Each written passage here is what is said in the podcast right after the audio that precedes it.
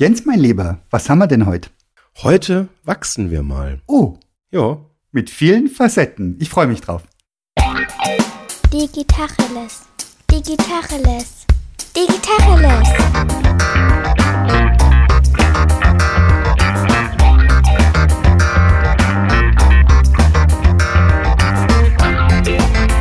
Mein Name ist Jens Wehrmann. Und ich heiße Eckehard Schmieder. Wachsen. Was ist das Erste, woran du denkst, wenn du ans Wachsen denkst? Ah, ich glaube, ich denke zuallererst ans Reifen, ans Reiferwerden, an Dinge über einen größeren Zeitraum bewältigen. Gar nicht so sehr lernen. Da kann man auch dran wachsen wahrscheinlich. Aber ich persönlich würde unter wachsen das sich entwickeln in einem größeren Zeitraum fassen. Das ist spannend. Das Erste, woran ich denke, wenn ich ans Wachsen denke, ist an so einen Widerspruch. Oh, erzähl. Also so im unternehmerischen Kontext ist Wachstum ja ein allseits gängiges, selten in Frage gestelltes Paradigma. Übertragen vom Kleinen ins Große, jetzt nehmen wir mal eine Volkswirtschaft, ist Wachstum das Paradigma schlechthin. Ja, Wir reden quasi immer nur vom Wachstum des Bruttoinlandsprodukts und von allem Bruttosozialprodukt. Ähm, also ne, ging es damals schon hier ähm, ja in den Liedern in der neuen deutschen Welle drum. Ja, ja, ja, jetzt wird wieder in die Hände gespuckt. Ja. Ne? Wir steigern das Bruttosozialprodukt. Und ich merke, dass ich da irgendwie ein Thema mit habe, dass ich das überhaupt nicht so per se unterschreibe, dass ich Wachstum als Paradigma gut finde, geschweige denn äh, unterschreiben würde in jeder Lebenslage. Und trotzdem hält sich das Ding hartnäckig. Ja, da gibt's doch diese Kisten. Stillstand ist Rückschritt. Gell? Ja. Das ist so ein, eine dieser Formeln, die zu dem Wachstumsparadigma gehören, ne? Ja, ja, ja, ja. Oder um es mit den Worten von Herbert Grönemeyer zu sagen, anderer Song. Stillstand ist der Tod. Geh voran, bleibt alles anders. Okay. Okay, wobei vorangehen und wachsen muss nicht dasselbe sein. Ich kann ja auch äh, in völlige Irrwege gehen, ich kann mich kleiner machen, ich kann aussteigen, ist ja auch ein Gehen. Ja. Da bin ich auch nicht stillgestanden, ne? Ja, das stimmt. Nur dieses, dieses Stillstand ist gleich Rückschritt, also der Rückschritt ist der Gegensatz zum Wachstum, ne? Ja. Und dieses einfach sein dürfen, wie es ist, Ja. geht wahrscheinlich gar nicht. Es ist ja, gibt ja auch diese heilige Regel Pantarei, alles ist im Fluss. Heißt das automatisch, dass man wachsen muss? Nein, es heißt es nicht. Es heißt, dass man sich bewegt die ganze Zeit, aber nicht notwendig, dass man wächst. Ja, wobei es ist schon als, als, als auch ein, einfach jetzt so in der Geschäftswelt als ein Paradigma erlebe. Also ich meine, jetzt in einer Gehaltsentwicklung, das ist in der Regel äh, in eine Richtung und da will man mehr und die meisten Leute wollen mehr irgendwie erreichen und nicht so viel wie schon vorher. Und ich weiß jetzt ehrlich gesagt nicht, ob das so tief in mir angelegt ist, dass ich das nicht per se äh, einfach ohne das mal irgendwie in, in Relation zu setzen, gut finde, ob das vielleicht sogar auch gerade so ein Zeitgeist-Ding ist, wo man jetzt auch so merkt, ich meine, wir sind jetzt auch so mit, mit unserem Planeten ja immer so nach diesem ausbeuterischen Prinzip halt irgendwie auch entgegengetreten, haben gesagt, ja, wir wollen mehr, wir wollen höher, schneller, weiter, also beuten wir den halt entsprechend aus und holzen halt ab und ja, tun halt unsere ganzen äh, Gifte und so weiter halt irgendwie in die Flüsse leiten, in die Atmosphäre leiten und sonst irgendwas. Und jetzt sind wir gerade, glaube ich, in so einer Phase, ja, des, des, des immer stärker werdenden Bewusstseins, dass das endlich ist, dass wir irgendwo vielleicht an so einem Punkt angelangt ist, wo wir das nicht beliebig lang immer weiter machen müssen. Und bin mir manchmal nicht sicher, ob das jetzt primär das Bewusstsein ist, was äh, da langsam anfängt, an so einer Grenze sich zu befinden. Also jetzt gerade so in unserem Umfeld, so in den westlichen und industrialisierten Ländern, ob es wirklich hart die Fakten sind, ich weiß es nicht. Oder ob es vielleicht auch einfach so mein persönliches Wachstum ist, wo ich merke, noch mehr und noch schneller und noch größer ist irgendwie jetzt gar nichts, was mich so interessiert. Und vielleicht ist es auch einfach das, dass man so durch seine Sturm- und Drangphase halt durchgeht und irgendwann sagt, so jetzt gibt's wichtigere Dinge im Leben. Das wollte ich ihr nachfragen. Wer ist eigentlich das Wir in deiner Erzählung? Das hast du jetzt selber schon mal seziert. Wir merken das, also man spricht darüber in Medien, in bestimmten Kreisen, auf sozialen Medien, in den journalistischen Medien. Überall wird davon gesprochen, dass das ja Quatsch ist, dass die Erde ist eben begrenzt und wir verblasen Ressourcen und wollen immer wachsen. Meinst du das mit dem Zeitgeist-Ding oder meinst du das so persönliche Reflexionen, die man auch überall mitbekommt bei Einzelpersonen, unter anderem auch bei Role Models, Vorbildern, Leute, die Gedankenanstöße setzen? Ist es dieses Wir, Was genau meinst du? Puh, eine gute Frage. Ich weiß es ehrlich gesagt nicht so genau. Und ich weiß auch ehrlich gesagt nicht, inwieweit dieses kollektive Erlebnis überhaupt repräsentativ ist. Gar nicht, gell? Also jetzt national ist es ziemlich gewiss nicht repräsentativ, weil da gibt es Nationen, denen ist das, glaube ich, furzwurscht. Ähm, die wollen halt wachsen, die wollen halt mehr, die wollen jetzt den Wohlstand, den wir halt seit Jahrzehnten einfach völlig normal äh, für uns in Anspruch nehmen, immer in Anspruch genommen haben. Mhm. Und da kommen wir jetzt halt so als Weltpolizei daher und sagen, hey, jetzt ist ja Weltklimakonferenz, also das dürft ihr fein nicht, das ist gefährlich. Ja, also bisschen grenzwertig von der ganzen Botschaft, finde ich. Also ich glaube, für viele Nationen ist das, ja, die wollen das jetzt halt auch. So, und bei uns erlebe ich es auch als sehr unterschiedlich, je nachdem, mit wem man halt spricht. Mhm. Da gibt es, glaube ich, Leute, die sind da mehr sensibilisiert. Und dann gibt es da Leute, die sagen, ja gut, das ist ja irgendwie gar nicht so schlimm eigentlich. Also so Klima-Extrem hat es immer gegeben. Ja. Ich möchte nur auf die Dinosaurier gucken, nur die hatten es auch schon schwer. Mhm. Und hat uns ja auch nicht geschadet, ne? Und ja, ich weiß es manchmal nicht. Und ich merke halt, dass ich mir immer bewusster werde, dass dieses immer nur weiter nach vorne, dass, dass mir das einfach auch immer weniger bedeutet und dass mein persönlicher Trend sich doch sehr, sehr stark in Richtung persönliches Wachstum gewandelt hat, so im Laufe der letzten Jahre, Jahrzehnte wahrscheinlich vielleicht sogar.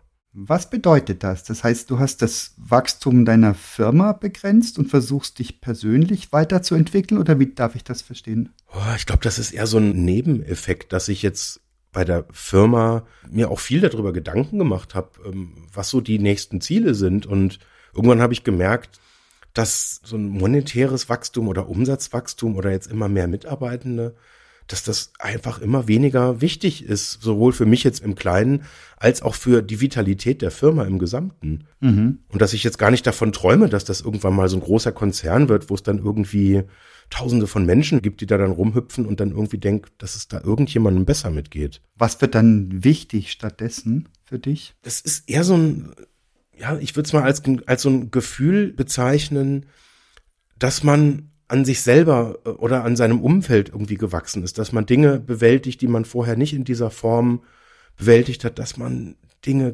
greifen kann, die man vielleicht vorher nicht so greifen konnte. Und ich merke es jetzt an so Themen wie Kommunikation zum Beispiel, das ist vielleicht ein ganz gutes Beispiel. Eigentlich immer, wenn man sich mit irgendwas bewusster mal auseinandersetzt, wie schnell das möglich ist, auf so ein neues Level zu kommen und einfach darüber, dass man sich Dinge bewusst macht also ich denke jetzt irgendwie so zum Beispiel an die, an die Folge, die wir mal mit dem Peter hatten, den Durchlauf über gewaltfreie Kommunikation. Das ist tatsächlich so ein Ding. Wenn man sowas in sein Leben halt reinlässt, dann merkt man halt so sukzessive in verschiedenen Situationen, ey, Wahnsinn, das ändert was. Das ändert was, wie ich Dinge wahrnehme, wie ich andere wahrnehme. Und das ist viel mehr als nur Sprache oder irgendwie jetzt irgendwelche Tricks, die ich da jetzt halt lerne, mit denen ich halt irgendwie effektiver kommunizieren kann oder sonst irgendwas. Sondern ich merke, dass dieses Bewusstsein, was ja auch dahinter liegt, sich mit Bedürfnissen auseinanderzusetzen und auch mit Gefühlen, die man in gewissen Situationen hat und das auch mal so, ja, so zu trennen, dass das Gefühl, dass das eine, eine neue Welt ist. Also irgendwie eine reichere Welt als vorher, wo man sich vielleicht über irgendwas nur ja geärgert hat und dann halt seinem Ärger halt Luft gemacht hat und dann gehofft hat, dass halt die richtigen Dinge passieren. Und so geht mir das in ganz vielen Bereichen, wo ich so denke, wenn man sich das mal bewusst macht, wow, was ist da alles noch möglich? Und das ist für mich irgendwie so dieses Gefühl, was ich mit Wachstum verbinde. Ja, finde ich total schön, ist ansprechend und triggert bei mir auch. Und ich muss zu meinem Entsetzen feststellen, wie oft ich in alte Stereotypen zurückfalle, in Verhaltensmuster, die ich schon als kleines Kind irgendwie ausgeprägt haben muss. Und ich finde das total schön. Also ich sehe das auch wie du, dieses, da geht zu viel und wir können doch jetzt uns, es geht uns allen so gut im Großen und Ganzen, also persönliche Schicksalsschläge äh, mal, seien mal dahingestellt. Aber als Gesellschaft geht es uns richtig gut. Wir hätten die Zeit, wir hätten die Möglichkeit, und stattdessen treibt uns Gier. Stimmt das? Ist, ist Gier, hat Gier mit Wachstum zu tun? Also ich empfinde mich nicht gierig, aber wahrscheinlich würde das jeder sagen, auch jeder, der gierig ist, ich habe keine Ahnung. Ja. Ist das ein Wachstumstreiber, Gier? Also mehr haben wollen als nötig? Also ich, ich kann es jetzt mal noch nicht beurteilen, aber ich glaube, was, in, also ich, ich habe diesen Prozessschritt bei mir tatsächlich mal ganz konkret durchlaufen, wo wir einen Geschäftszweig hatten, der viel Umsatz gebracht hat, auch viel abgeworfen hat, mhm. wo ich aber gemerkt habe, das ist ein Arbeitszweig, der tut uns als Company nicht gut. Weil? Also ganz konkret, ich glaube, da, da muss ich jetzt ja gar nicht um heißen Brei reden. Wir haben halt früher im Prinzip ja Personal verliehen mhm. und haben quasi unsere Kunden in die Rolle versetzt, unser, unsere Mitarbeitenden steuern zu dürfen. Mhm. Und haben die quasi ausgeliehen. Und dann war irgendein externer, also aus unserer Sicht externer, also meistens dann vom Kunden, irgendein PO, und der hat gesagt, was die zu tun haben und hat denen quasi die Weisungen gegeben. Und das war jetzt früher noch so in der, in der äh, äh, vor Corona-Zeit auch so, dass viele der Kunden dann gesagt haben, ja, ja, ihr müsst jetzt schon zu uns kommen. Mhm. Und da hatten wir jetzt auch nicht nur Kunden, die jetzt halt irgendwie ums Eck waren, äh, auch, aber auch dann durchaus welche, die weiter weg waren. Und da habe ich halt schon gemerkt, dass das Dinge ganz schön ändert. Und so in meiner letzten Karriere als Berater war das ja an der Tagesordnung. Da waren wir unterwegs. Mhm. So, das heißt, da war ich in einer normalen Woche vier Tage unterwegs in irgendeinem Hotel. Und das habe ich irgendwann so, ja, übertragen. Es hat gut funktioniert. Kann man gut mit äh, leben und auch gut mit Geld verdienen. Und dann kam irgendwann dieser Moment, zugegebenermaßen jetzt nicht so ganz aus eigenem Antrieb, sondern eher durch einen externen Störfaktor rein, und dann sieht man das plötzlich, oder ich habe es damals einfach in so einer Retrospektive gesehen, habe gemerkt, wow, wie krass eigentlich, was ich da vielen Leuten abverlange. Mhm. Dass ich Leute da dann halt in einer normalen Woche dann vier Tage halt irgendwo hinschicke und sonst irgendwas. Und dann habe ich irgendwann die Entscheidung getroffen, dass ich das nicht mehr will. Dass ich etwas, was ich von mir selber nicht mehr verlangen möchte, eigentlich auch nicht von anderen verlangen möchte, nur damit sich halt die Umsatzuhr einen Tacken schneller dreht. Und das war dann in der Situation irgendwann einfach mal eine Grundsatzentscheidung. Und eine Grundsatzentscheidung merke ich dann immer an den Stellen, wenn ich hadere, wenn ich merke, es kommt so eine Option und natürlich kam dann auch wieder diese Art von Anfragen. Mhm. Und dann war so dieser erste Impuls, ich muss das doch jetzt machen. Das gibt so viel Geld und die wollen so viele Tage haben und für so lange Zeit so viele Leute. Und dann dieser Versuchung, dann zu widerstehen und zu sagen, es sind jetzt gerade andere Dinge wichtiger geworden. Und eine Kultur kann auch nur dann daraus entstehen, wenn man jetzt auch dieser Versuchung ein Stück weit widersteht und sagt, nee, wir haben uns eine Entscheidung vorgenommen und das ziehen wir jetzt auch in den Situationen durch, wo sich der vermeintliche Vorteil bietet mhm. und treffen eine werteorientierte Entscheidung, jetzt keine wachstumsorientierte Entscheidung. So. Und wenn ich jetzt mal so ein bisschen mich umgucke, links und rechts in meinem Umfeld, kenne ich doch viele Firmen, die einfach externe Geldgeber in ihren Gesellschafterkreis drinne haben, die vielleicht nicht die Freiheit haben, wie ich das jetzt habe, quasi ohne finanzielle Abhängigkeiten von Leuten, die sagen, ey, ganz ehrlich, ich habe da Geld reingetan, ich will da jetzt Rendite sehen. Oder angenommen, ich wäre jetzt mit der Aktiengesellschaft öffentlich notiert, dann wären da ja gewisse Erwartungen von einem Markt da dran. Und ich empfinde das als riesengroße Freiheit, dass ich da selber eine Entscheidung treffen kann und sagen kann, brauche ich das jetzt? Will ich das jetzt? Und wenn ich es nicht will, dass ich da auch gewisse Rückschlüsse draus ziehen kann. Ohne dass jetzt jemand hinter mir steht und sagt, ja, Moment, aber das ist jetzt aber so, der Markt straft dieses Verhalten ab. ich finde das eine ganz spannende Betrachtung. Ich hatte mir das tatsächlich hier gerade schon notiert als Rückfrage. Ist Freiheit die Voraussetzung für so eine Art von Verzicht oder für das Setzen der eigenen Prioritäten? Und ich komme wieder zurück zu der Frage, die ich gerade gestellt habe. Ist die Gier oder vielleicht sogar die Gier der anderen der ultimative Wachstumstreiber? Oder ist Wachstum ein Selbstzweck? Verlangt unser kapitalistisches System, unsere Marktwirtschaft, verlangt die das Wachstum, um nicht weg vom Fenster zu sein? Oder bilden wir das uns nur ein? Oder was ist die Wahrheit in deiner Wahrnehmung? Also ich versuche es jetzt mal aus Sicht dieses Kapitalmarktes zu sehen, weil das, da finde ich die Antwort am einfachsten. Mhm. Die Bewertung am Kapitalmarkt ist in meiner Perspektive mathematisch gesprochen die erste Ableitung. So, das heißt, es geht nicht darum, wo wir absolut stehen, sondern die Richtung der Entwicklung ist entscheidend. So, mein ganz simples Beispiel, also kann ich mich noch sehr gut dran erinnern, das war der historische Tag, an dem, glaube ich, der, äh, der Aktienwert von Apple erstmals bei 1000 Euro pro Aktie lag. Mhm. So, das war der beste Wert, der jemals erzielt wurde. Was ist an der Börse passiert? Ne? Ist abgestürzt abgestraft worden, mhm. weil der Wert halt historisch hoch war, weil ja völlig klar ist, rein mathematisch betrachtet, erste Ableitung, wenn du auf dem historischen Hoch bist, die ist negativ. Die geht nach unten, weil besser wird's nicht. War ja der beste Wert. Ist unwahrscheinlich, dass es noch weiter steigt. Also, was tut die Börse? Die reagiert total schockiert und ja, der Wert stürzt ein. So, und das ist für mich so ein bisschen so diese äh, relativ logische Herleitung bei einem börsennotierten Unternehmen ist nur die Richtung entscheidend und die Geschichte, die da dahinter steht. Und wenn das so eine Schrumpfgeschichte ist und auch wir haben jetzt mal so ein paar tausend Leute mal freigestellt und ist aber auch eine ganz, ganz schöne Sache und ist auch für die Umwelt ganz gut, das interessiert in der Regel keinen. Und ich weiß jetzt nicht, das finde ich jetzt tatsächlich auch eine spannende Fragestellung, ist das die Gier als konkretes Motiv oder ist das, ich nenne es jetzt mal so ein bisschen zynisch, die Gier als Gewohnheit, also quasi die Grundregeln des Wachstums des kapitalistischen Systems aber eben ohne, dass wir jetzt bewusst eine negative Intention haben. Wow, das ist ein echter Bringerausdruck. Die Gier als Gewohnheit. Ein echter Bringerausdruck. Die ist nicht mehr hinterfragt bei uns. Wir sind gierig und finden das normal und finden das merkwürdig, wenn jemand nicht gierig ist. Ist es denn nicht so? Ist so, ja klar. Ja. Oder wenn du jetzt irgendwie in ETF investierst, da, da willst du viel. Oder? Da, da gehst du auch nicht rum und sagst, boah, ich habe da ein ganz geiles Invest, das ist so genauso geblieben, wie es war. Du darfst. ja, wir hinterfragen das gar nicht mehr und konnotieren sofort, ja, Loser mit jemand, der nicht wächst. Ja, was macht der falsch, dass da nichts rumkommt bei? Der hat das nicht im Griff, genau. Ja. Ja, aber jetzt mal ganz ehrlich, ich meine, wir haben Inflation. Wir werden nicht jünger, irgendwann hören wir auf zu arbeiten und irgendwo von wollen wir leben. Und wenn du dein Geld jetzt halt irgendwie nicht so anlegst, dass das zumindest mit der Inflation mithalten kann, ja, kann das sein, dass das irgendwann ein blödes Problem wird. Ja, das wird für ganz, ganz viele Leute ein ganz, ganz blödes Problem werden. Ja. Ja, und auch gerade viel, was wir so gesunder Mittelstand nennen, wird dann noch richtig schlucken müssen. Ja. Ja, ist so. Und das heißt, also das würde wieder ein Stück Gier rechtfertigen, dass man sagt, ich brauche einen Mehrwert aus meiner Altersvorsorge, aus was für immer für Rücklagen ich habe. Ich weiß nicht, ob es die Gier rechtfertigt. Weil Gier ist ja irgendwie jetzt schon ein negativer Begriff. Das ist richtig, ja. Mehr als ich brauche heißt das, ja. Gier ist nicht wohlwollend, sondern Gier ist schon, das impliziert so ein bisschen zu Lasten von jemand anderem. Ja, ja. Ah, ich hätte jetzt das gar nicht auf andere bezogen, sondern nur auf mich selber. Ich bin satt, aber ich will noch mehr Essen horten. Oder ich will das Bessere essen, obwohl ich von dem einen Essen würde ich satt werden, aber ich will das Bessere.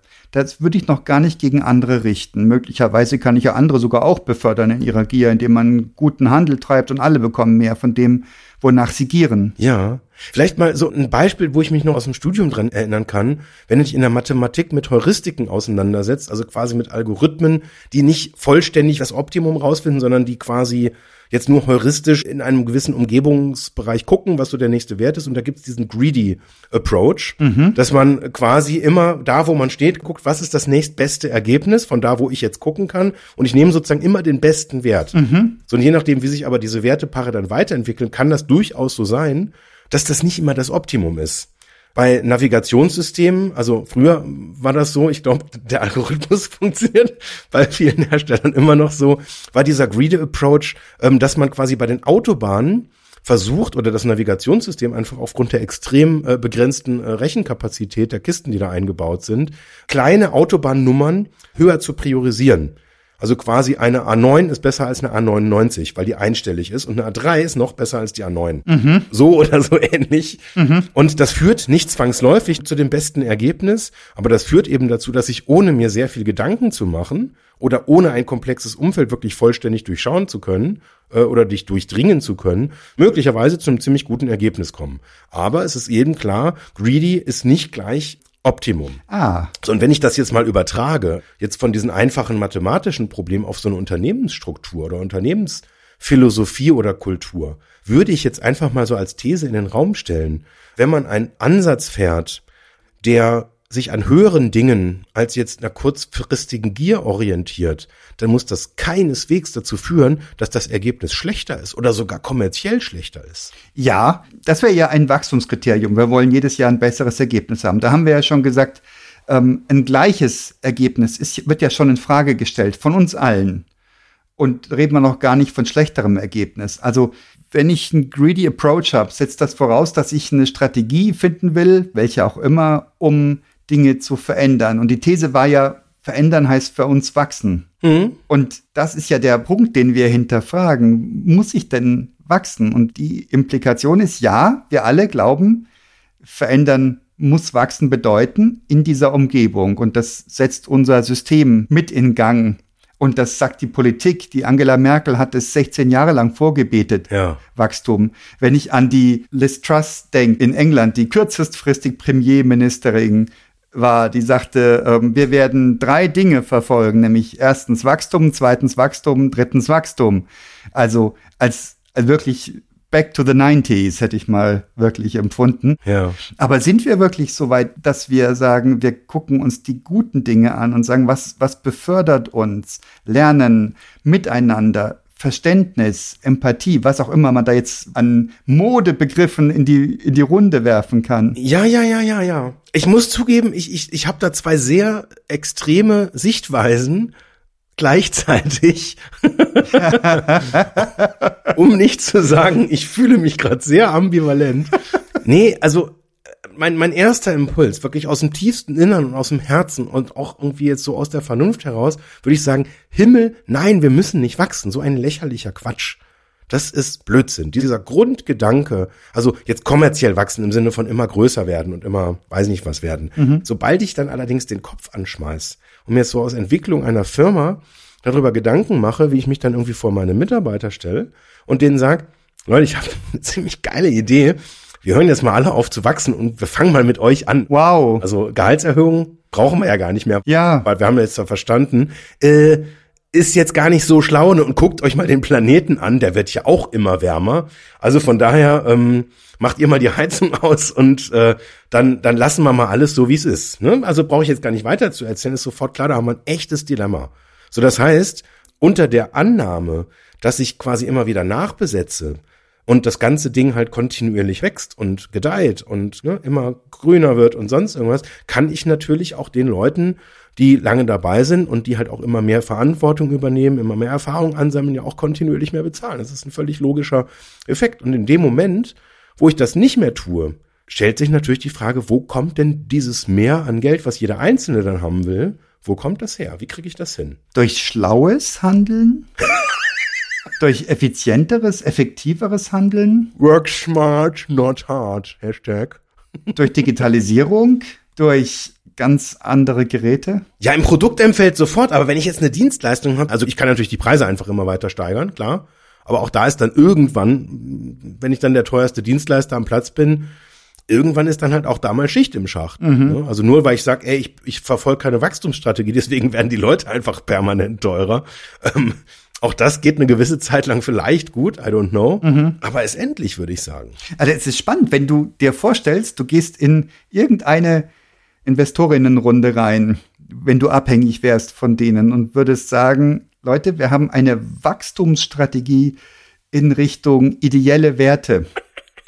Wir werden immer ethisch wertvoller. Ja. Wir werden nicht nur CO2-neutral, wir kümmern uns im Rahmen unserer Tätigkeit darum, sogar CO2 zu absorbieren. Ja. Und, und, und.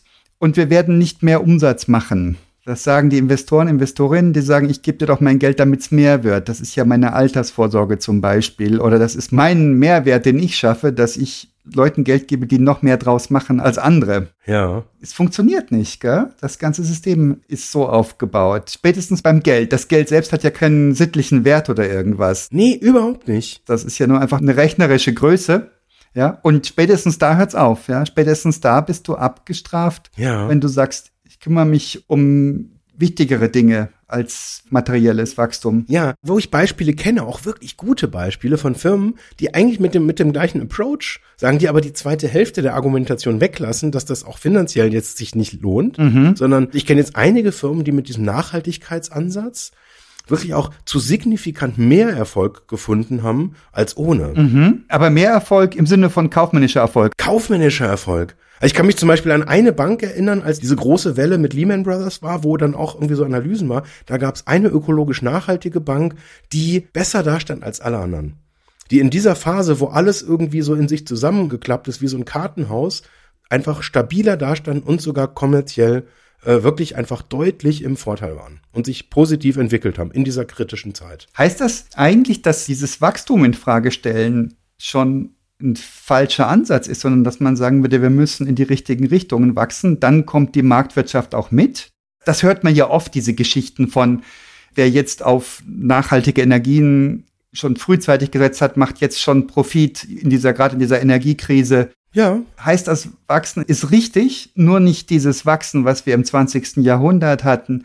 Nimm alles, was du kriegen kannst und mach mehr draus und noch mehr und noch mehr, sondern eher wachse, indem du schlau mit Ressourcen umgehst, indem du nachhaltig unterwegs bist und versuche da mehr Terrain mit zu erobern. Ist das richtig? So nach dem Motto, wenn es für eine gute Sache ist, dann darfst du auch kommerziell wachsen. Dann sollte das aus Versehen mit passieren, so etwa, weil die anderen nicht so schlau sind, das zu machen. Ja, ich finde das ganz spannend, weil also wenn man jetzt mal Wachstum mal wegnimmt von den äh, immer mehr werdenden Euros. Mhm. Also wir hatten jetzt vorher so dieses, wir lernen, wir entwickeln uns weiter, wir entwickeln unsere Sprache weiter, unsere Methodik weiter, wir werden so im Laufe unserer Dienstjahre halt irgendwie hoffentlich immer so ein bisschen weiser und wachsen, wachsen, wachsen. Da ist das würde ich jetzt auch sagen, eher auch eine coole Angelegenheit, nicht aufhören zu müssen, neugierig zu sein und sich auch weiterzuentwickeln vielleicht irgendwann zu lernen, nicht immer alles zu beurteilen. Ich meine, wir haben da ja schon viele Themen gestreift. Mhm. Also da gibt's durchaus Bereiche, wo ich jetzt wachsen, ohne da irgendwie eine Idee zu haben, wo man das negativ sehen könnte. Da würde ich sagen, das ist positiv besetzt. So, dann gibt's andere Themen, wenn ich jetzt sage, wir haben als Firma so eine CO2-Wachstumsstrategie und also wir hatten jetzt letztes Jahr irgendwie zwei Gigatonnen und wir wollen schon, also die drei wollen wir schon schaffen, würde ich sagen, gibt's schon jetzt eher auch Kategorien, wo man sagen kann, da ist es per se schlecht. So, und bei diesen Euro-Themen würde ich jetzt tatsächlich vermuten, da sind wir noch in diesem Bereich unterwegs. Das ist im Moment ausschließlich positiv chronotiert. Mhm. Wirtschaftliches Wachstum wird, wird jetzt keiner auf die Idee kommen, boah, grenzwertig, oder? Stand heute nicht, nein. Ja. Und das ist mir ein paar Mal schon so bewusst geworden, dass ich manchmal jetzt für mich gemerkt habe, dass ich nicht davon überzeugt bin, dass dieses permanente Wachsen um jeden Preis wirklich nötig ist für Firmen. Und gerade wenn jetzt so wirtschaftlich schwierige Zeiten da sind oder irgendwie, keine Ahnung, ich meine, es, es gehen ja auch Branchen gerade kaputt. Und wenn da jetzt ein Geschäftszweig halt irgendwie einbricht, dann ist ja auch tatsächlich die Frage, muss ich das unbedingt kompensieren? Warum ist das so wichtig, wenn dieser Bereich nicht mehr da ist? Ist das dann vielleicht auch okay, wenn ich jetzt auch dann sage, ich habe gerade keine gute Idee, wie ich das noch kompensiere und ich will es auch nicht um jeden Preis machen, dann zu Lasten von möglicherweise anderen Dingen. Ja, und du hattest diese Kommunikation ins Team reingegeben. Die härteste Form der Kommunikation ins Team ist das Gehalt. Wenn du sagst, ich habe diesen Bereich, den stoßen wir ab und wir ersetzen ihn nicht, also so ein Negativwachstum, was hat das für Konsequenzen? Da werden Leute arbeitslos potenziell da haben Leute weniger Wachstums- und Entwicklungschancen. Und dann wird das wieder schwierig mit Blick auf die Demografie, weil es sind nicht mehr so viele Leute da, dass du sagen kannst, naja, wer da nicht mitzieht, der kann ja sich einen anderen Job suchen. Ich finde dann wieder neue Leute, die das geil finden. Wird nicht passieren. Also potenziell musst du Wachsen durch Sinnangebote ersetzen. Ne? Da muss jemand vielleicht mitbestimmen können und sagen können, das halte ich für erstrebenswert. Da müsste man vielleicht einen Konsens haben dass die Mitarbeitenden da einen Wert drin sehen, einen Sinn drin sehen und Verständnis finden für diese Haltung. Und du wirst auch dann welche finden, die sagen, ich will aber wachsen. Und das kann ja auch alters- und Lebensphasen bedingt sein. Ja. Und andere, die sagen, ich gehe da mit, ich finde das okay. Ja, ich glaube, im Moment würde ich das jetzt mal gesellschaftlich so verorten. Gibt es wahrscheinlich schon Leute, die bereit sind, auf kommerzielles Wachstum zu verzichten, wenn sie in Sachen Nachhaltigkeit wachsen, in Sachen Ideologie wachsen, in Sachen keine Ahnung, Kultur sich verbessern können. Also mhm. ich, ich mach's mal ganz plakativ, wenn du einen Kackjob hast und in einen besseren Job wechselst, wo einfach Dinge besser passen oder wo das Mindset irgendwie für dich besser ist oder wo es vielleicht sogar irgendeinen Nachhaltigkeitsansatz gibt, ist das, glaube ich, so lange fein, solange du nicht schrumpfst. Ich glaube, dieses Schrumpfen, das ist dann schon noch mal so ein Punkt, wo ich befürchten würde, oder was heißt befürchten, vermuten würde, dass dann der Impuls schon da ist, zu sagen, also gleich bleiben, tut weh, warum auch immer. Gleichbleiben tut weh, aber Schrumpfen ist böse. Schrumpfen ist gefährlich. Ja. Das ist existenzgefährdend tendenziell. Ja, das ist ja auch psychologisch erforscht, dass wir Defizite viel, viel stärker wahrnehmen als Benefits. Ja. Also wenn du mir fünf Euro wegnimmst, ist das ein signifikanteres Erlebnis für mich, als wenn du mir 50 Euro schenkst. Mhm. Und das ist mit Sicherheit ein Punkt. Also schrumpfen geht nicht, glaube ich auch, ja. Das ist nicht attraktiv in keine Richtung. Obwohl es auch da Lebensentwürfe gibt, Menschen, die das machen Ja, Twitter. Meta. ja, es gibt diese Firmen. Genau. Ja, ja, stimmt. Einfach weniger Kontrolle von kritischen Nachrichten.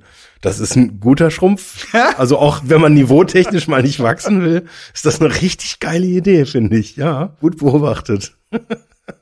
Wir schrumpfen einmal das Niveau zusammen auf die Größe einer Bohne. Ja, aber da werden tatsächlich die Mitarbeitenden werden geschrumpft um die Erträge zu steigern. Ja. Oder um die Verluste zu schmälern, sagen wir mal so rum. Also das finde ich auch generell ein spannendes Thema, weil je nachdem, wo man halt hinguckt, in welcher Branche, wenn wir jetzt in der IT-Branche unterwegs sind, da ist ja so das Grundparadigma. Wir haben eh alle Wachstumsschwierigkeiten, weil wir so einen wahnsinnigen Fachkräftemangel haben. Mhm. Wo ich mir dann denke, okay, wenn die dann an einer Stelle irgendwie woanders hingehen, die sind ja nicht weg. Im Gegenteil, die werden ja auch an anderen Stellen gebraucht. Also von daher weiß ich jetzt nicht, inwieweit jetzt Leute, die bei Twitter vorher waren, dann ernsthaft ein Problem haben, woanders anzufangen. Ich habe keine Ahnung, was da jetzt auch im Detail dann für Jobs weggefallen sind.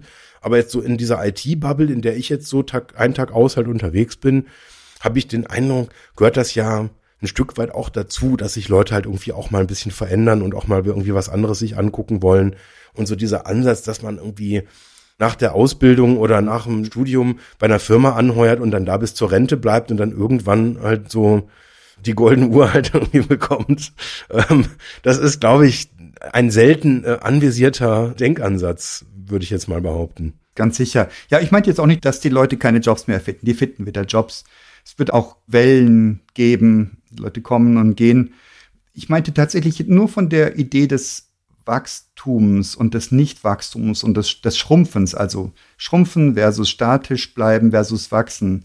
Da hatte ich mir selbst jetzt hergeleitet, dass das Entlassen von Leuten bei Twitter kein Schrumpfen ist, sondern dass es einfach nur ein Umverteilen ist. Also ich will weniger ausgeben, um mehr Ertrag zu haben oder weniger Verlust zu haben und deswegen haue ich die Leute raus. Kurzfristig so ein bisschen amerikanoid gedacht, also ja, Leute sind Verfügungsmasse ja. Und das würde so in meinem Bauchgefühl komplett im Widerspruch stehen zu so einem gesunden deutschen Mittelständler. Ja, das würde aber jetzt nach meinem Bauchgefühl, Entschuldigung, wenn ich das so ehrlich sage, aber auch komplett im Widerspruch stehen zu jedweder Handlung, der irgendwie in, in den Grenzen des gesunden Menschenverstandes stattfindet. Mal ganz reaktanzfrei ausgedrückt.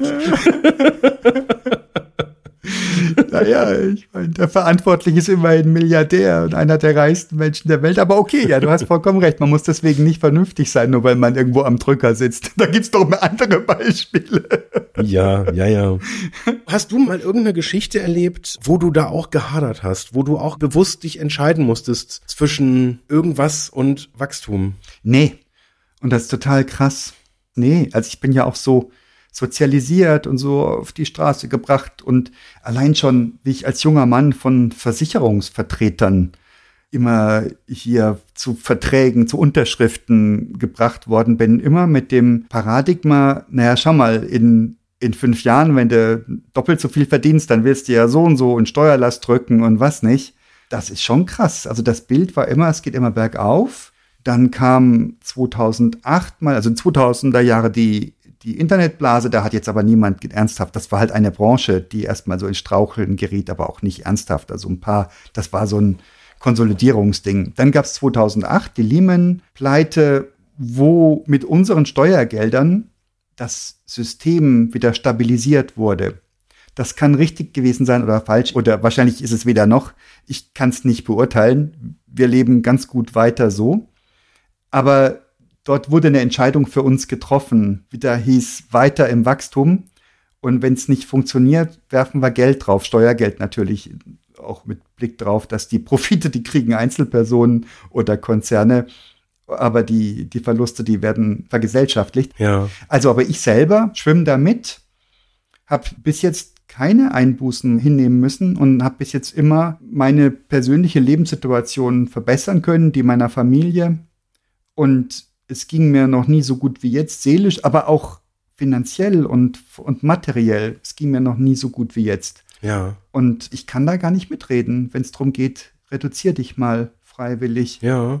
Ich kann mich noch an eine ganz krasse Phase bei mir erinnern, wo ich mich aus meiner letzten Firma ähm, verabschiedet habe und irgendwie was Neues gestartet habe. Mhm. Wo völlig klar war, dass ich auf niemals einfach mit auf diesem Level als neuer Start-up-Unternehmer quasi auf der grünen Wiese gestartet, auch ohne irgendwie Kundenbeziehung, die ich irgendwie mitnehmen konnte, wo völlig klar war, dass ich nicht auf dem Niveau weitermachen kann, Mhm. wo ich vorher aufgehört hatte. Finanziell meinst du, vom Einkommen her? Ja, aber hallo. Mhm. Also da waren ganz viele Phasen dabei, wo ich auch über Monate nur Geld ausgegeben habe, gar kein Geld verdient habe, Mhm. auch Gehalt einfach mir permanent gestundet habe, weil einfach, es war ja nichts da. Ja, das Wesen des Gründens, ne? Genau. Also da muss man erstmal in sauren Apfel beißen. Und das höre ich halt auch irgendwie ganz oft oder lese das halt auch ganz oft jetzt so auf LinkedIn und Co., wo Leute dann auch darüber schreiben, meistens sehr pathetisch, dass das auch was richtig Tolles ist. Mhm. Und ja, so, also äh, retrospektiv, ja, war das eine richtig geile Zeit. In der Phase selber, also mein lieber Schieber, das war alles andere als geil. Mhm. Da kommen aber ganz schnell dann auch die Selbstzweifel. Also jetzt neben diesem ganzen Gefühl, das auch verkacken zu können und dass die Idee vielleicht auch einfach irrsinnig ist, weil haben ja auch viele Leute gesagt, dass das Quatsch ist, was ich da angefangen habe. Mhm. Aber diese Unsicherheit, halt auch so zu merken, den Standard nicht mehr halten zu können, Dinge auch irgendwie aufgeben zu müssen und sich bei so ganz alltäglichen Dingen, wo ich mir vorher nie Gedanken gemacht habe, einfach plötzlich Gedanken zu machen. Nicht, weil jetzt das Geld irgendwie für einen Besuch beim Restaurant in der Ecke nicht mehr da war, sondern weil du einfach merkst, wenn du das jetzt nicht aus dem ausgibst, was du verdient hast, sondern von dem, was du irgendwann früher mal verdient hast, das ist ein richtig schreckliches Gefühl. Also so erinnere ich mich daran. Das verstehe ich. Und das können sicher ganz, ganz viele Leute nachvollziehen, die was gegründet haben oder eine krasse Entscheidung getroffen haben. Diesen sicheren Hafen verlasse ich jetzt und begebe mich da in die Unsicherheit. Und der Kick ist ja, du tust es mit dem Ziel, dann richtig besser zu wachsen. Du tust es ja nicht mit dem Ziel zu sagen, ich gehe jetzt auf ein niedriges Niveau und da bleibe ich jetzt. und das muss ich gucken, wie ich damit umgehe und so weiter. Sondern du tust es mit dem Ziel, dann extrem viel schneller zu wachsen oder noch mehr Vorteile zu haben. Das ist ja so ein Gründerding. Ne? Du willst ja einen guten Exit haben oder aber du willst ähm, eine große Firma irgendwas hinterlassen, irgendwann mal was, wo man sagt, boah, was hat der aufgebaut oder was hat die aufgebaut in ihrem Leben, wie geil. Ja. Da geht's ja nicht drum zu sagen, ich gehe zurück. Ich habe gestern eine Frau kennengelernt, die leitet einen Tierschutzverein hier in der Umgebung Mhm. und die hat Sprachen studiert und die verzichtet bewusst auf Karriere. Ich weiß es nicht, ich habe es jetzt äh, zu dem Thema nicht befragt, aber sie könnte einen Fulltime-Job haben, könnte wahrscheinlich Karriere machen, macht aber einen Halbtagsjob und zwar einen relativ mittelqualifizierten Halbtagsjob und so vermute ich mal, ich weiß es nicht wirklich, aber sie widmet sich ganztags ihrem Tierheim. Ein überschaubares Heim, wo etliche Gehege sind und Kleintiere, Katzen, Kaninchen, Ratten, ähm, Tauben und macht das mit einer Hingabe und einer Liebe, dass man wirklich sie beneiden kann. Ja. Also ich könnte mir vorstellen, dass sie ein erfülltes Leben hat. Und das wäre so ein Ding von, da wächst sie potenziell nicht, vermute ich mal. Ein Leben von Spendengeldern, ein bisschen was von der Kommune, weil sie ja auch kommunale Aufgaben erfüllen durch den Tierschutz. Und das finde ich der Hammer. Und das war bei mir nie im Scope. Und irgendwie hätte ich mir immer sofort eingeredet, geht ja nicht. Ich muss ja eine Familie versorgen, ein Haus abbezahlen und so weiter. Ja. Und wahrscheinlich ginge das. Und das ist aber ein anderes Verzichten als das, was du beschrieben hast. Ich gehe jetzt aus einem gut bezahlten Beraterjob raus und mache meine eigene Firma. Das finde ich super cool Ja. und mutig und macht nicht jeder und muss an dich glauben und musst du Zweifel überwinden. Da wirst du bestimmt auch, kommst du gestärkt raus. Aber die Absicht ist nicht statisch bleiben oder zu reduzieren. Die Absicht ist es, noch krasser wachsen zu können danach, ist meine These. Ja. Was ist Karriere? Du hast gesagt, sie hat auf Karriere verzichtet. Was ist Karriere? auf das, was ich jetzt mal gemeinhin unter Karriere verstehe. Also ein, das ist ja, da steckt Wachsen drin, ne? In Karriere. Da steckt was besser, schneller, größer, höher. Nee. Meinst du nicht? Nein, tut es nicht. Ich habe gerade mal, während du erzählt hast, kurz recherchiert, weil ich schon vermutet habe. Danke, dann weiß ich das. Mir kam es auch so vor, als hättest du nicht zugehört. also, was ist Karriere? Gib uns einen Hinweis. Es geht nicht um Wachstum, es geht um persönliche Entwicklung. Und ich habe deswegen quasi qualifiziert jetzt nochmal recherchiert, weil ich zu dem Thema schon mal eine Grundsatzdiskussion hatte Okay. Mit einem mir sehr nahestehenden Menschen, der sich gegen eine Karriere in der IT entschieden hat und eine Karriere im Pflegebereich gewählt hat. Klasse. Der mir erklärt hat, nachdem, ich weiß nicht mehr genau, wer es gesagt hat, also ich weiß es schon, aber ich sag's nicht. ähm, Es gilt die DSGVO. dass das jetzt ja ein Rückschritt in der Karriere ist. Und das ist nach meiner Definition tatsächlich vollständiger Blödsinn. Weil es geht um eine Entwicklung. Und in dem Wort Karriere steckt in meiner Interpretation überhaupt nicht drin, dass ich wirtschaftlich wachse. Oder dass ich eine höhere berufliche Position ausübe. Da gibt's garantiert viele Definitionen, die das völlig selbstverständlich so sehen, dass eine Karriere immer mit einem ja, ich muss jetzt erstmal irgendwie quasi so Gruppenleiter werden, dann werde ich Abteilungsleiter, dann werde ich Hauptabteilung, irgendwann werde ich äh, Polizei-Oberhauptkommissarin ähm, und dann äh, immer weiter, immer größer, immer mehr Leute, immer mehr Geld und äh, und so weiter und so weiter. Und da muss ich sagen, ich glaube da nicht dran.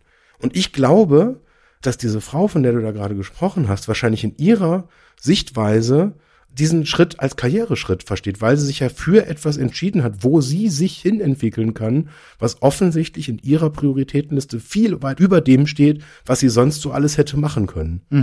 Wäre meine Vermutung. Ich habe, während du gesprochen hast, ein bisschen recherchiert. Oh Gott. Gegenthese. Doch. Nein, überhaupt nicht. Ist absolut spannend, weil da habe ich mich noch nie so bewusst mit befasst. Aber zum Beispiel der deutsche Teil vom Oxford Dictionary definiert Karriere als erfolgreichen Aufstieg im Beruf. Mhm. Also Aufstieg, da ist ein sich verbessern drin. Ja, das würde jetzt naheliegen, das materiell oder mit Macht oder sonst etwas zu übersetzen, während die Wikipedia sehr viel ausführlicher nur davon spricht, dass es sich um die berufliche Laufbahn handelt. Mhm. Und interessant, Karriere kommt von lateinisch carus, der Wagen, und bezeichnet im Grunde die Fahrstraße. Mhm. Also jede berufliche Laufbahn, ganz gleich, ob sie als Auf- oder Abstieg wahrgenommen wird. Das ist total interessant. Das ist für mich jetzt mal so eine große Erkenntnis. Das habe ich so noch gar nicht wahrgenommen. Und ich weiß noch, ich habe in meinen jungen Jahren relativ oft mal die Stelle gewechselt, weil ich relativ schnell gelangweilt war. Mhm. So alle anderthalb, spätestens zwei Jahre habe ich mich um einen neuen Job gekümmert. Und einer meiner beiden Brüder, der sehr, sehr gezielt und ziemlich große Karriere gemacht hat in diesem ersten Sinne, nämlich, ähm, was ich weiß, ist habilitiert und in Amerika äh, in der Psychopharmakologie ein Name geworden und so weiter. Der hat zu mir gesagt, wie sieht denn das aus in deinem Lebenslauf, diese vielen Sprünge, das kannst du doch nicht machen. und das hat mich total beeindruckt. Ja, mein älterer Bruder sagt, mir kannst du doch nicht machen. Ja, geil. Und ich war total frappiert über Jahre, bis mir irgendwann gekommen ist, ja scheiße, der Lebenslauf beschreibt ja den Lauf meines Lebens und den mache ich ja, weil ich den so mache. Ja. Aber was sollen denn da die Leute denken? Ja, du, das war aber auch in einer Zeit, wo auf eine Stelle hunderte von Bewerbungen kamen Ja. und wo jeder besondere spezifische Vorteile auf hinlegen konnte und so weiter. Also es war nicht so wie heute, dass wenn ich Software Engineering studiert habe, Ja. dann brauche ich mich nicht mehr kümmern um, um eine Stelle. Dann kommen die Firmen auf mich zu. Ja. Das war eine andere Geschichte damals. Und da hat mir das Sorge bereitet. Und trotzdem habe ich diesen, diesen Dreh gehabt, dass ich sage, Mensch, ja, Unsinn. Wer es nicht wissen will, nicht hören will, wird es nicht rauskriegen, aber das ist mein Leben. Und ich kann dir bei jedem Einzelnen erklären, warum. Und insgesamt, ja, waren das viele, viele Sprünge. Und es gab genügend Personaler, die dann richtig bescheuerte Fragen gestellt haben. Ja. Ich habe so viele Bewerbungsgespräche geführt in meinem Leben, so viele, die dann so Zeug fragen, hier ist aber eine Lücke von sechs Wochen, wie erklären Sie denn die und so Zeug, ja. Also wirklich unglaublich. Ja, kurz, Stadelheim, Knast. Normal, war ich Aktivist. Untersuchungshaft, ja. Genau. Aus Mangels an Beweisen wieder laufen gelassen. War ich dann aber schlussendlich dann doch nicht gewesen. Zumindest offiziell. zwinker, zwinker. Da habe ich neulich mal so eine spannende Theorie äh, gehört. Ich glaube, ich, glaub, ich habe das schon mal geteilt. Da geht's um dieses Generationenthema, dass jetzt so aus der Perspektive der Babyboomer einfach ja ein wahnsinniger Anstieg der Geburten da sind und diese Generation ja quasi in dem Wissen groß geworden ist, dass sie zu viele sind. Ja. Und dass es auf keinen Fall so viele Jobs gibt, wie halt Leute da sind. Ja, ja. Und das ist so tief verwurzelt, auch in diesem Mindset von den Menschen, die auch heute sich noch Bewerbungen und Lebensläufe angucken, die sagen, Moment, in einem Anschreiben war ein Fehler. Also Leute, die in ihrem Anschreiben einen Fehler machen, die brauchen wir hier nicht für Kindererziehung. Das ist immer noch weit, weit, weit verbreitet. Ja, ja. Und das ist aber so ein Ding, das hat mit unserer aktuellen Zeit, wo wir wahrscheinlich tendenziell eine Generation gerade haben, die eher zu wenige sind, Mhm. die diese ganzen Berufe, die wir brauchen und auch jetzt perspektivisch brauchen werden für KI, für Softwareentwicklung und so weiter und so fort, da gibt's zu wenige. Mhm. Das heißt, das Paradigma hat sich längst geändert und trotzdem gibt's ganz viele Leute, die in den humanen Ressourcen arbeiten und die noch mit diesem Mindset unterwegs sind, ja, wenn da jemand einen Makel im Lebenslauf hat, ja, dann ist der raus oder die raus. Das geht ja gar nicht. Das ist ja ein schlimmes Zeichen. Da wollen wir schon Leute, die perfekte CVs haben, irgendwie hier irgendwie vorstellig werden. Und das halte ich für einen hanebüchenden Blödsinn, ehrlich gesagt. Aber das hält sich hartnäckig, ne? Aber um den Kollegen die Ehre zuteil werden zu lassen, ein Rechtschreibfehler ist was anderes als ein bunter Lebenslauf. Also ein Rechtschreibfehler kann sein, dass das egal ist. Im Kommunikationsumfeld, auch da würde man das durchgehen lassen, wenn man das Gefühl hat, da kann jemand systematisch nicht gut umgehen, hat aber einen schreibenden Anteil in seiner Jobbeschreibung, Ja. ist das wahrscheinlich schlau, mindestens nachzufragen. Auf der anderen Seite gibt's ja heute so viele Tools und die Kommasetzung machen einen Raum mit 100 Leuten voll und lass dir zeigen, wer wirklich Kommas setzen kann. Das sind erschreckend wenige. Aber ja, ist so. Aber das ist eine ganz, ganz spannende These, die mir absolut spontan plausibel vorkommt. Dieses Wachstumsparadigma kommt von den Boomern, kommt aus der Zeit, wo einfach zu viele Leute unterwegs waren und die Wirtschaft noch nicht nachgekommen war. Und das dreht sich gerade um. Vielleicht ist es deswegen auch kein Zufall, dass wir gerade jetzt beginnen, was wir anfangs der Folge festgestellt haben, dass Wachsen in Frage gestellt wird, zumal in Verbindung mit Klimakatastrophe und dem offensichtlichen Begrenztsein der Ressourcen. Ja. Vielleicht ist Zeit, dass wir Boomer endlich aufhören. Ja gut, je nachdem, in welchem Bereich man da unterwegs ist, hängt das ja auch zusammen. Ne? Also wenn immer mehr passiert und gerade jetzt in CO2-intensiven Industrien, ja, ist das irgendwie ja auch sinnhaft, da mal diese Frage halt auch zu stellen, wo, wo ist da so eine Grenze halt? Und an welchen Stellen kommen wir da wie schnell hin? Also ich kann das irgendwie schon generell nachvollziehen, muss ich zugeben. Ich glaube, da diskutieren wir Konsens, ja. Ja, komm, da bin ich jetzt mal der anderen Meinung. Warte mal kurz. Was lernen wir denn daraus? Wir lernen daraus, dass Wachstum kannst du rein materiell oder kommerziell verstehen, zumal in einem wirtschaftlichen Kontext. Wachstum vermeiden kann eine bewusste Entscheidung sein. Dazu brauchst du Freiheit, finanzielle zum Beispiel in einem kommerziellen Kontext. Du bist ähm, auch, wenn du mit Teams arbeitest, immer auf Konsens angewiesen, wenn du nicht wachsen möchtest. Und es könnte ein Wachsen geben, das viel wichtiger ist als kommerzielles Wachsen, wo vielleicht kommerzielles Wachsen automatisch hinterherkommt, nämlich ein Wachsen in Richtung Nachhaltigkeit, Ja. ein Wachsen in Richtung zukunftsfähige Gesellschaft, zukunftsfähiges Unternehmen. Ja, und was mir auch immer häufiger über den Weg läuft, also unter anderem auch bei mir selber, so dieses Wachstum zu den eigentlich wichtigen Dingen. Jetzt also Familie als Grundwert, dass es ein Wert ist, mehr Zeit mit der Familie zu haben, dass es ein Wert ist, Hobbys zu haben, dass es ein Wert hat, sich um seinen Körper, um die Gesundheit zu kümmern, sich um seine Freizeit zu kümmern.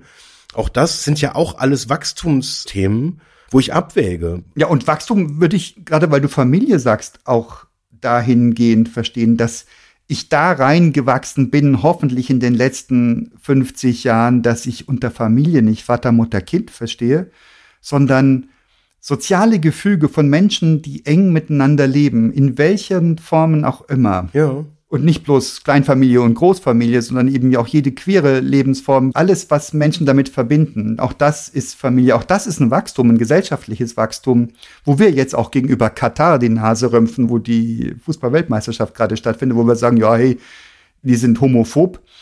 Und wie lange haben wir gebraucht, um uns da zu öffnen und, und andere Weltbilder zuzulassen, wodurch jedem und jeder von uns überhaupt nichts Böses passiert? Auch gendergerechte Sprache ist ja doch so. Da gibt's ja doch so viele Teile in der Bevölkerung, die geradezu reaktant reagieren und das ganz furchtbar schlimm finden. Ja, ja, natürlich. Ja, und sich bedroht fühlen davon. Auch das sollte ein Wachstum sein, dass wir sagen, ein, ein gutes Wachstum, dass wir sagen, mein Begriff von Familie ist gewachsen. Ja. Mein Begriff von Liebe ist gewachsen. Das wären die schöne Arten des Wachstums. Ja, auch generell irgendwie so diese Haltung halt auch Unterschiedlichkeit als einen Wert zu begreifen. Ja. Auch unterschiedliche Perspektiven eher zu umarmen, als zu sagen, nee, nee, wir wollen das schön alles schön homogen haben und alles, was halt irgendwie von außen so reingeht, wo Andersartigkeit hat, das wollen wir eher lieber mal ein bisschen außen vorhalten. Und in der Tat, Katar ist ein echt geiles Beispiel dafür. Weil da jetzt gerade diese zwei Welten, diese zwei Wertesysteme mit relativ brutaler Gewalt voneinander krachen. Also quasi kommerzielle Interesse versus Werteprinzip. Und I don't know, wo, wo da das Problem ist, ehrlich gesagt, tue ich mich total schwer. Aber das ist, glaube ich, genau so dieses Thema. Da geht's um, um eine große kommerzielle Angelegenheit. Die wirtschaftliche, die wirtschaftlich mächtige Organisation, die das Ganze ausübt, sagt, was die Regeln sind. Und wenn man dem widerspricht, fliegt man raus und das will man nicht. Also macht man, was die sagen, auch wenn es komplett gegen das ist, was wir eigentlich denken und eigentlich denken wollen. Mhm. Und wozu wir uns auch als Gesellschaft öffentlich bekennen, ja, da klicken wir dann ein. Das ist so ein Sinnbild für das gute neue Wachsen, das wir tun könnten und in vielen Stellen auch schon voranbringen versus das alte Wachsen. Ich bin reich und ich will noch reicher werden. Und es ist mir egal wie, ich will das Geld. Mhm. So kommt mir das vor. Oder die Macht. Ja, ist ja ähnlich. Ja, wachsen als Selbstzweck. Nicht schön. Nicht so schön. Oh, stimmt. Das andere Wachsen, das gute Wachsen, das wollen wir. Das ist gut. Gutes Wachstum ist gut. Und Geld ist so nicht ganz so gut. Na, wenn du es nicht hast, willst du es auch haben. Gar keine Frage. Aber irgendwann reicht's. Und ich könnte mir vorstellen, so ein durchschnittlicher FIFA-Funktionär, der muss sich keine Sorgen darum machen, auf welche Schule seine Kinder gehen. Ah, der muss sich viele andere Sorgen machen. Ganz ehrlich. Die haben ein sorgenvolles Leben. Da kannst du aber mal von ausgehen. Ja, wahrscheinlich. Weil da zu wachsen ist gar nicht immer so ganz einfach. Jetzt haben wir das erste Mal über Fußball geredet. Ich schäme mich hier mit öffentlich. Keine Ahnung von nix und einfach mal einen rausgejagt. Das ist doch super. Ja. Klasse. Vielen Dank. Ja, Jens, mein Lieber, ich danke dir auch. Tschüss. Tschüss.